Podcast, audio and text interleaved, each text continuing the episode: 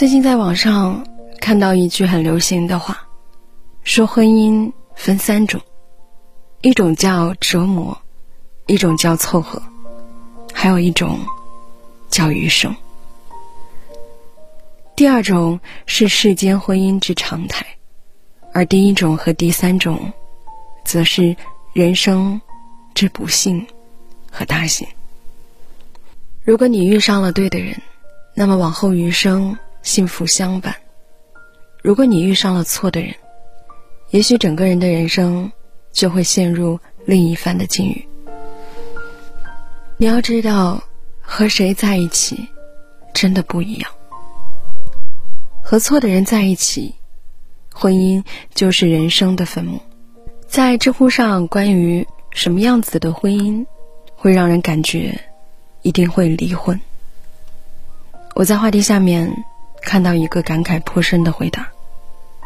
当你早上睁开眼睛的一瞬间，却叹了一口气的时候，而在这样一则答案的评论里，有一句话，让人更加的心碎。叹了一口气，一天都没什么可期待的，甚至一生都没什么可期待的了。我想，这大概就是。很多身处不幸婚姻里的人，内心的感受吧。曾以为找到了这辈子的避风港，却不知，却走向了人生的坟墓。我不知道大家还记不记得去年震惊全网的不堪家暴，二十六岁女教师跳楼身亡的事件。这名女教师和丈夫是自由恋爱，她在一所小学任教。而丈夫是中学音乐老师，因为在专业上很优秀，所以经常去他所在的小学代课。一来二去，两个人就产生了感情，很快便走进了婚姻的殿堂。然而，梦想中的童话生活，并没有因为婚姻而到来，反而是走向了更可怕的地狱。结婚一年。这位女教师被家暴了三次，牙被打掉，肋骨骨折，大腿到处是淤青，就连脖子上也全部都是抓痕。她的闺蜜更是表示，经常会听到她语音诉苦。最终，她还是因为忍受不了无尽的痛苦，坠楼身亡了。如此年轻的生命啊！就一脚踏进这场失败婚姻的坟墓里，着实让人感觉痛心难受。毕淑敏曾经说过啊，婚姻并不仅仅是快乐，是节日，是两情相悦，是生死与共。它还是考验，是煎熬，是一种对熟悉生活的破坏，和一种崭新模式的建立。是包含了智慧、勇气、人格、意志的双方重新组合，但不幸的是，人性复杂，在这场考验当中，终有人选择了错的人，从此陷入无尽的痛苦。我还记得林语堂也曾经说过，在人生的战场上，夫妇乃是最好的队友和伴侣。对于人生惊涛骇浪的侵袭，相救如左右手。因此，有的时候也不禁思考一个问题：那好的婚姻究竟能够给一个人带来什么呢？前段时间，张晋半夜起床给孩子喂奶的照片在网上疯传。在这张蔡少芬拍的照片里，张晋的侧影在台灯下。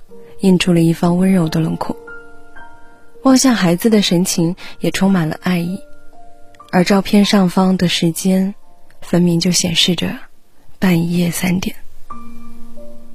他们两个人简直堪称娱乐圈里的模范夫妻。对于蔡少芬，张晋总是各种宠爱和包容。在蔡少芬生孩子之后，张晋就推迟了所有的工作。照顾正在月子里的蔡少芬，还把照看孩子的所有事情都一并包揽了。但好的婚姻从来不是只有一方的付出就可以成就的，而是彼此双向的付出。蔡少芬和张晋结婚的时候，他就已经是一个大明星了，而张晋呢，却是没有什么名气的小替身。外界似乎并不看好这段婚姻，但蔡少芬相信他，并陪着他从寂寂无名一路走到金像奖的最佳男配。我也曾在节目当中分享过张晋的那一段感人至深的告白，现在还记得。我跟他结婚的时候，就有人说我要靠他，没错，我这辈子的幸福啊，都要靠他了。而如今十几年过去了，在爱情那么经不起考验的娱乐圈里，两个人还是这般的恩爱，就连微博里也记录着对彼此的浓浓爱意。每一次看到蔡少芬，也总是笑容满面、幸福的无可救药的样子。而张晋也开始了事业新的可能。从他们的婚姻里，似乎不难理解。好的婚姻，对一个人而言的重大意义。它不仅仅是生活里的精神支柱，更是事业上的坚实依靠。它不仅仅是年轻时的风花雪月，更是岁月漫长的灵魂契合。好的婚姻会让你成为更好的人。也会让你看见人生不一样的风景，实现不一样的可能。你要知道，和谁结婚真的不一样。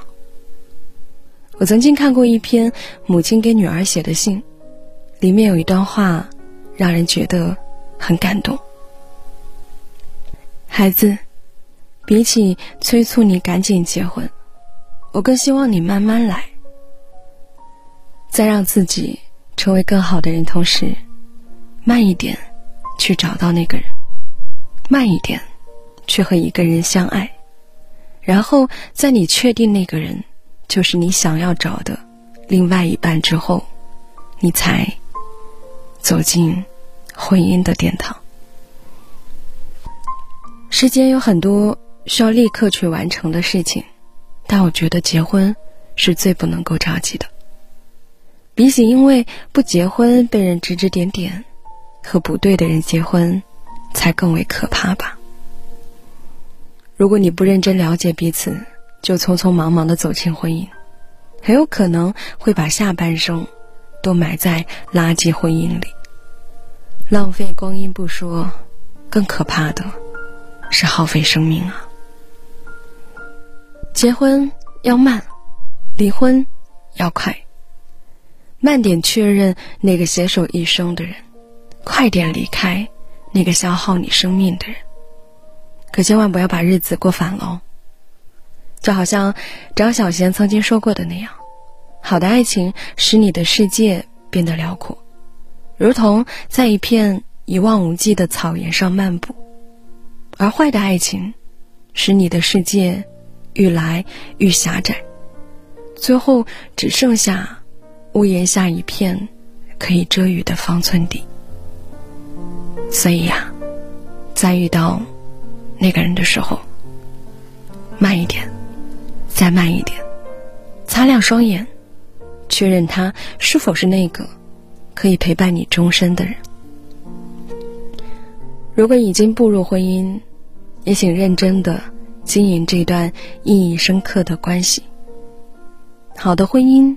离不开双方的努力，更离不开彼此的爱和包容。最后，愿大家都能找到那个伴你终身、给你幸福的人。